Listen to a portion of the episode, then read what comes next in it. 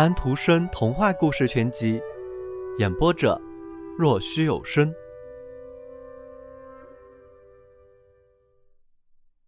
笨汉汉斯。乡间有一座古老的庄园，住着一位绅士。这位绅士有两个儿子，都非常机灵。其实有一半精明也就够用了。他们想和国王的女儿结婚，他们真敢想，因为国王女儿宣布过，她要选她认为最能够表现自己的人做丈夫。兄弟俩准备了八天，是他们在这方面能花的最长的时间。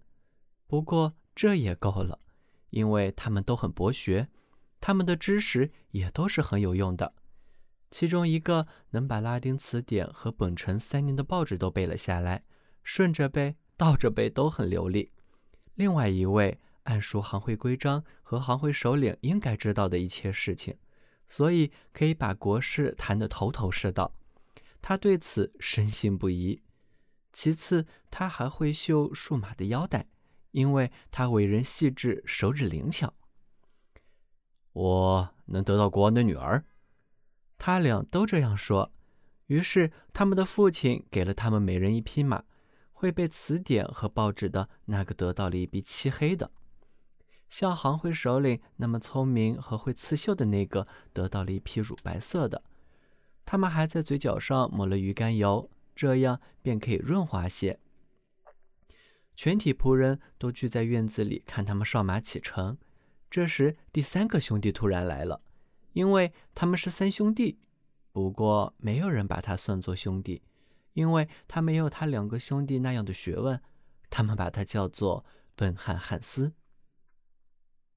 他问道：“你们要去哪儿？穿的这么讲究？”“去王宫，向国王的女儿求婚。”“你没有听说吗？宫廷的传谕官在全国到处敲着鼓讲的。”于是他们对笨汉汉斯讲了一遍。笨汉汉斯说道：“老天爷！”这么说，我也该去。另外两兄弟对他大笑，骑马走了。笨汉汉斯嚷道：“爸爸，给我一匹马！我很想结婚。他要是选中我，他便得到了我；他要是选不中我，我也要得到他。”父亲说道：“胡说！不给你马，你笨嘴笨舌的，不行。你那两兄弟才是体面的小伙子呢。”笨汉汉斯说道：“不给马。”我就骑公羊去，公羊是我自己的，它驮得动我。说罢，他便跨上公羊，用双脚一夹，便顺着大路跑去。哈，啊，跑得多快呀！笨汉汉斯说道：“我来了。”他唱起来，路上一片歌声。那两兄弟在前面静静地走着，他们一句话也不讲，心里想着他们要说的那些好话，干什么事都要事前好好的考虑一番。笨汉汉斯嚷道：“嘿嘿，我来了！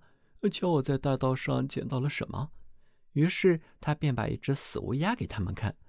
他们说道：“笨蛋，你拿它干什么？”“我我要把它送给国王的女儿。”“啊哈，好啊，送好了。”他们说道，笑了起来，继续骑马朝前走去。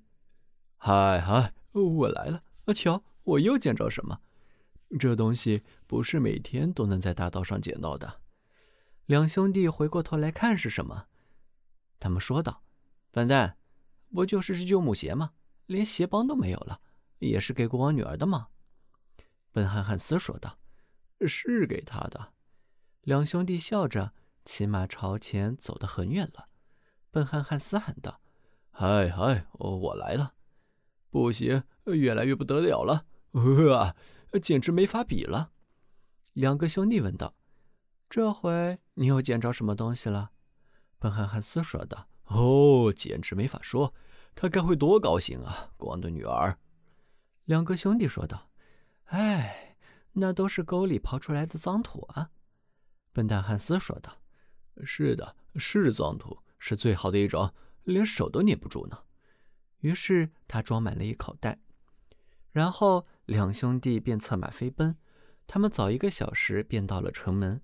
马停了下来，那里一个个求婚的人都要领一个号，排成行，每行六个人，大家挤得连胳膊都不能动。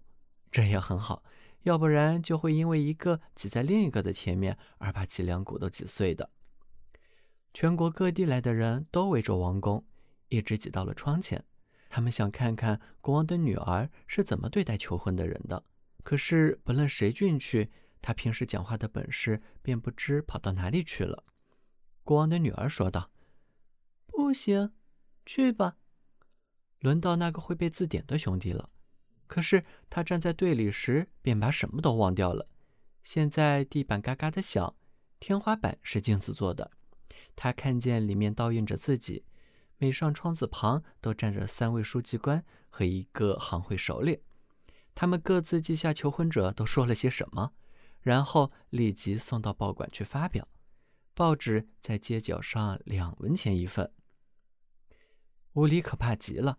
此外，火炉里火燃的熊熊的，炉筒烧得通红。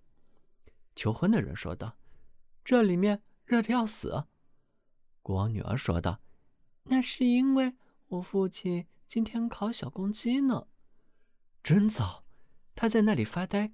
这段话完全出于他的意料之外，他一句话也不会说了。因为他想说点更有趣的话，真要命。国王的女儿说道：“不行，去吧。”于是他只得滚蛋。接着，第二个兄弟进来了，他说道：“这里热得怕人。”国王的女儿说道：“是啊，我们今天烤小公鸡。”是什么？他说道。几位书记官都记下什么？国王的女儿说道：“不行，去吧。”接着轮到了笨汉汉斯，他骑着公羊一直进到了大厅里。他说道：“这里面真能热死人。”国王的女儿说道：“这是因为我在烤小公鸡。”笨汉汉斯说道：“这简直太妙了！这样我大概也可以把我的乌鸦好好烤一下了。”国王的女儿说道。您当然可以，可是您把它搁在什么上烤呢？我既没有罐子，也没有烤档。笨汉汉斯说道：“可是我有，瞧，这就是我的烤档，还有个羊铁把。”于是他便拿出了旧木鞋，把乌鸦搁在中间。国王的女儿说道：“这够饱餐一顿了，可是哪里去找酱汁呢？”笨汉汉斯说道：“我衣兜里就有。”我有的是，浪费点也不要紧。说完，他便把脏土从口袋里倒了些出来。国王的女儿说道：“我很喜欢你，对答如流，你很会说，我要选你做丈夫。可是你知道，我们现在说的和先前说过的那个字都给记下来了，明天要登上报纸呢。